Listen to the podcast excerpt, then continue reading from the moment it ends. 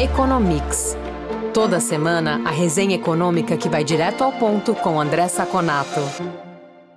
Olá, ouvintes do Economics. Começa aqui mais um podcast com o economista André Saconato, que faz a leitura dos principais índices do mercado e traduz os indicadores que afetam o dia a dia das empresas e também dos consumidores.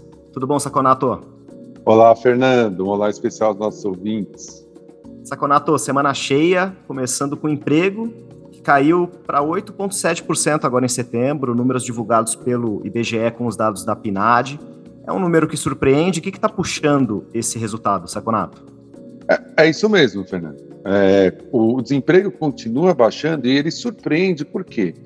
Porque os, os índices de atividade econômica já começaram a desacelerar e o mercado de trabalho continua indo muito bem. Essa é uma característica comum do mercado de trabalho. Ele demora para subir e depois demora para diminuir a velocidade da queda e até para da subida e até para cair.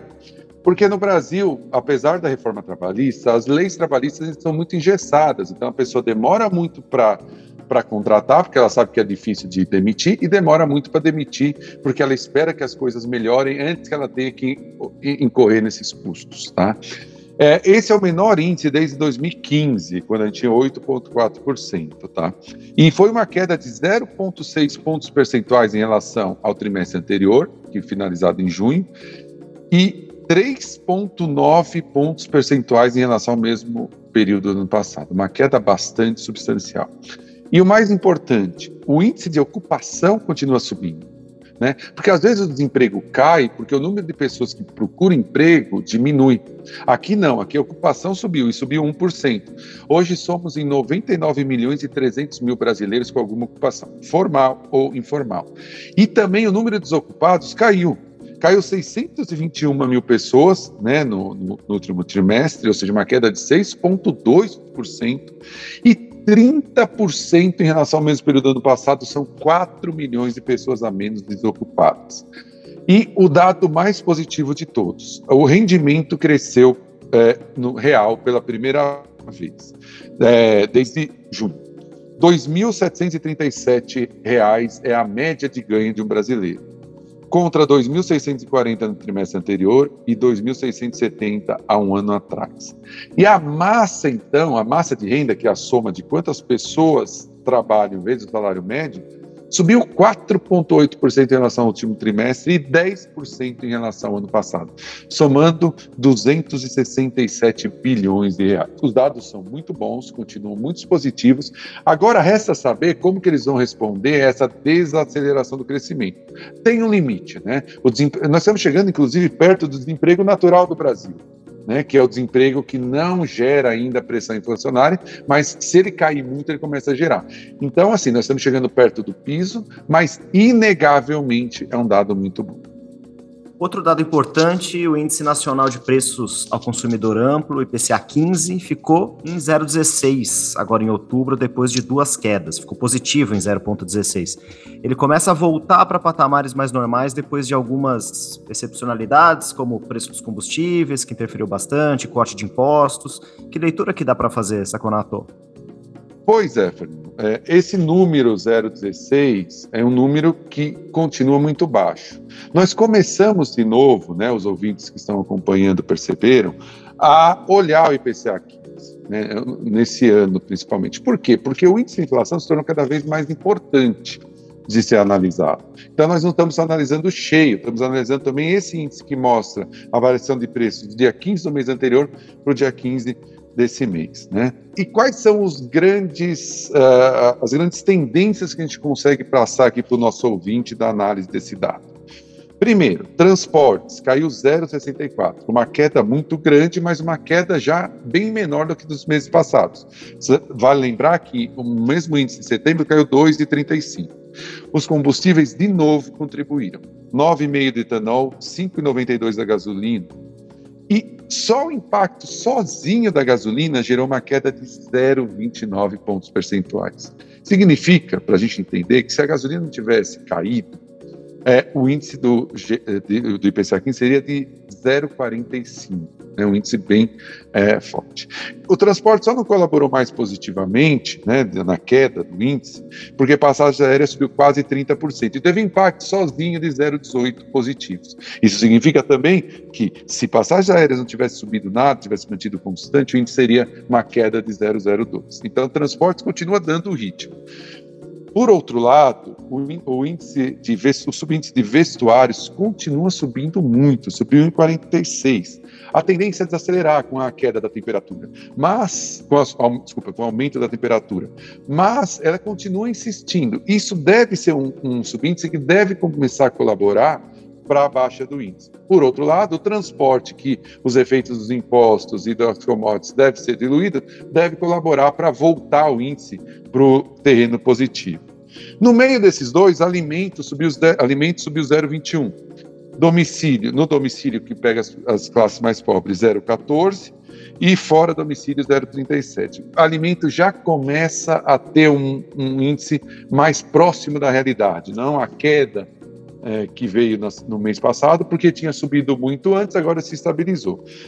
O que, a gente espera, então, Fernando, para o IPCA? Que ele volte aos índices normais. Depois das excepcionalidades, a corte do imposto de combustível, a queda de commodities, principalmente do petróleo, né, e os picos de alimentação, agora tudo começa a se ajustar e voltar ao normal. E o índice deve voltar ali para sua faixa próxima de 0,5%, que é onde ele deveria estar se não tivesse essas excepcionalidades. Então, esperamos aí uma normalização do índice para números mais baixos que o ano passado, ou seja, os 12 meses devem continuar caindo até dezembro, mas também para números muito mais altos do que as deflações que nós tivemos nos últimos meses.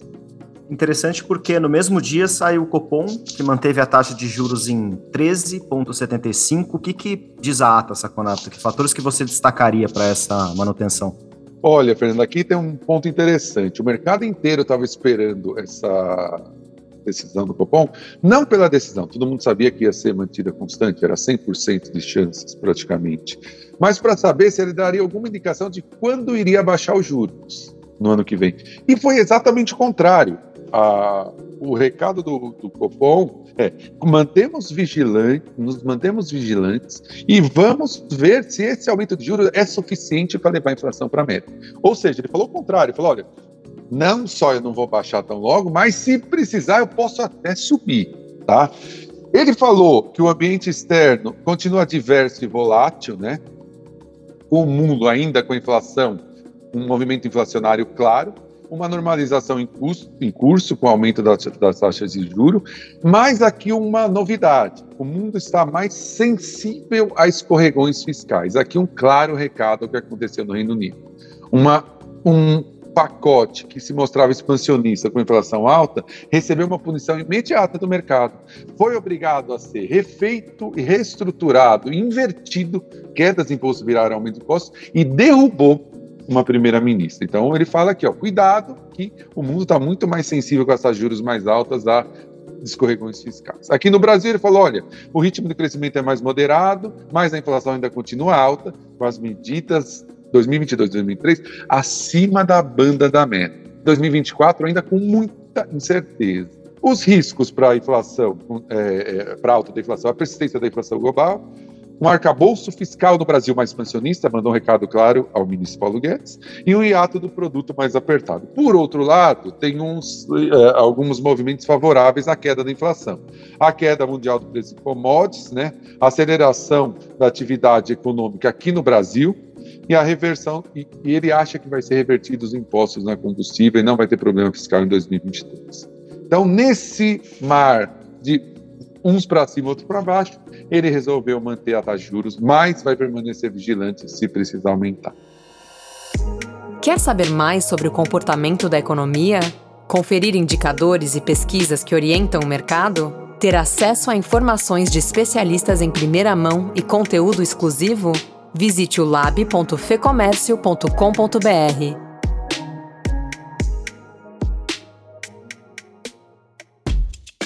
Saconato, no cenário internacional, a gente tem dois dados de PIB bem importantes: China Estados Unidos. Começando pelos Estados Unidos, o PIB cresceu 2,6% no terceiro trimestre.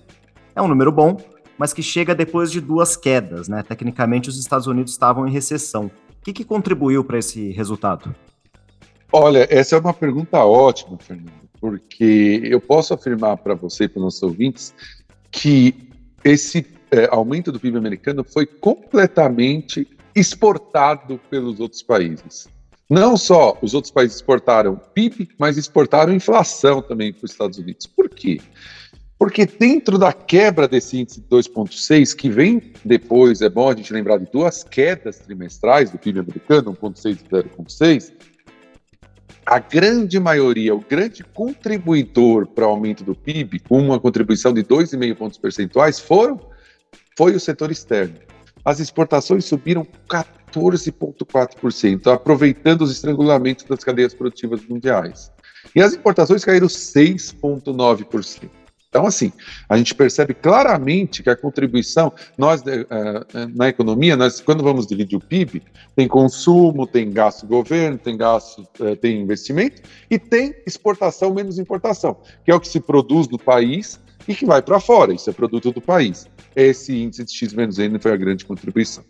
O consumo também subiu, 1,4%, depois de 2% de aumento né, no PIB, isso representa 70% do PIB, tá? ah, você tem uma expectativa de queda, ou pelo menos aceleração desse número a partir de agora, por conta do aumento da inflação. Investimentos subiram 3,7%, índice muito positivo, né? Depois de ficar estável nos últimos uh, dados.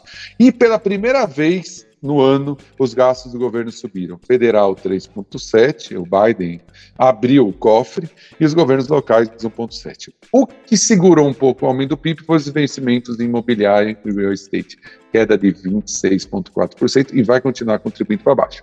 Em resumo, o PIB mandou um recado claro para o Fed. A economia continua muito aquecida e, se você vacilar, a inflação vai ficar cada vez mais. Pois é, e um número que saiu agora, nessa sexta, dia 28, gastos do consumidor nos Estados Unidos. É um dado importante, né, que representa mais de dois terços da atividade econômica uh, americana. E é um número positivo, alta de 0,6% no mês passado, segundo o Departamento de Comércio. Ou seja, mais um dado positivo contribuindo aí nos Estados Unidos, certo, Saconato? Exatamente, Fernando. E puxa o que o gancho do que eu tinha falado no final da última, do nosso último tema é, mais um recado claro para o Fed que a economia continua aquecida. É, se falou muito nessas últimas semanas, e o mercado começou um burburinho, que o Fed já podia começar a falar em diminuição do ritmo de aumento das taxas de juros, ou seja, em vez de aumentar 0,75, ele podia aumentar meio. Esses dados do PIB do, e do consumo, do gasto em consumo americano, praticamente zeraram a possibilidade. O ideal seria, inclusive, que o Fed aumentasse em 1%. Ele está tá muito atrás da curva, mas eu acho que ele não vai ter ousadia para fazer isso.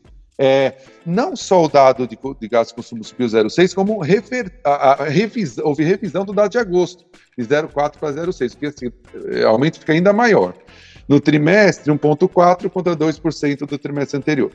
E outra coisa que vale uh, mostrar como que o Fed está pressionado. O índice de preço do gasto de consumo, né, que é o deflator implícito, ele subiu 0,3 no mês e 6,2 no ano. E o pior, o core, que tira os dados voláteis, que é o núcleo duro que o Banco Central vê, subiu meio no mês.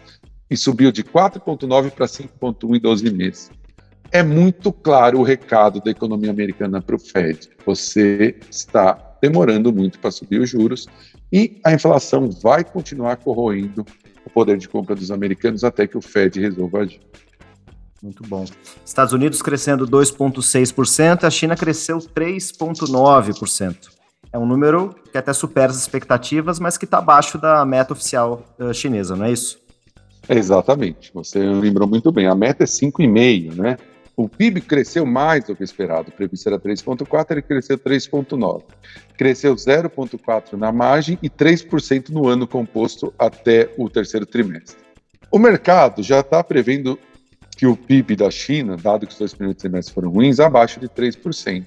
E hoje, essa semana, foi reforçado o programa Covid-0, principalmente simbolicamente em Wuhan, quando a economia, onde começou a pandemia. Parece até um começo, né, um recomeço, um loop. É, nesse lado do PIB, do mesmo jeito que os Estados Unidos, o grande contribuidor para a China foi o setor externo. Exportações subiram 5,7%, importações subiram só 0,3%. mas continua o pessimismo da China. É, a China continua com os problemas que o governo tem com as grandes empresas, o setor imobiliário derretendo, há sinal de preocupação, mesmo com esse dado um pouquinho melhor. A China, quando ela libera os dados, ela libera todos de uma vez. Por exemplo, o varejo subiu 2,5% de setembro de 2022 sobre setembro de 2021, depois do aumento de 3,3% em agosto. Mercados, alimentos, móveis, todos caíram. Esse dado veio bom por um índice específico, carros, que subiu 14,2%. Mesmo carro que contribuiu com aumento de 6,3% em setembro da produção industrial, maior que a expectativa, que era 4,5%. Só automóveis, para o nosso ouvinte ter uma ideia, subiu 24%. 24%. Investimentos subiram 5,9%, bom dado. Investimento em infraestrutura subiu 8,6%, mas, como nos Estados Unidos, parece que se repete a história. Investimento no setor imobiliário caiu 8%. Com tudo isso, o desemprego continua em 5,5%, mais o dado preocupante para o governo chinês. Desemprego de 16 a 24 anos está em 18%. Muito alto, muito alto. Resumindo, a China continua o seu processo de desaceleração. A China de dois dígitos, a China de oito, nove de crescimento não existe mais. E cada vez mais que o Xi Jinping se, se aprofunda nesse modelo de reestatização, digamos assim, da economia chinesa, fuga da, da, de um modelo mais liberal, mais a tendência desse PIB ficar lá embaixo. Perfeito, Saconato. Obrigado pela análise, prazer falar com você mais uma vez e até semana que vem. Muito obrigado, Fernando, pela nossa conversa. Obrigado, ouvintes que estiveram conosco até agora e nos vemos na próxima edição do nosso podcast. Informação e análises inéditas. Mobilização empresarial. Ferramentas de negócios exclusivas. Tudo isso você encontra no lab.fecomércio.com.br. Acesse agora e confira.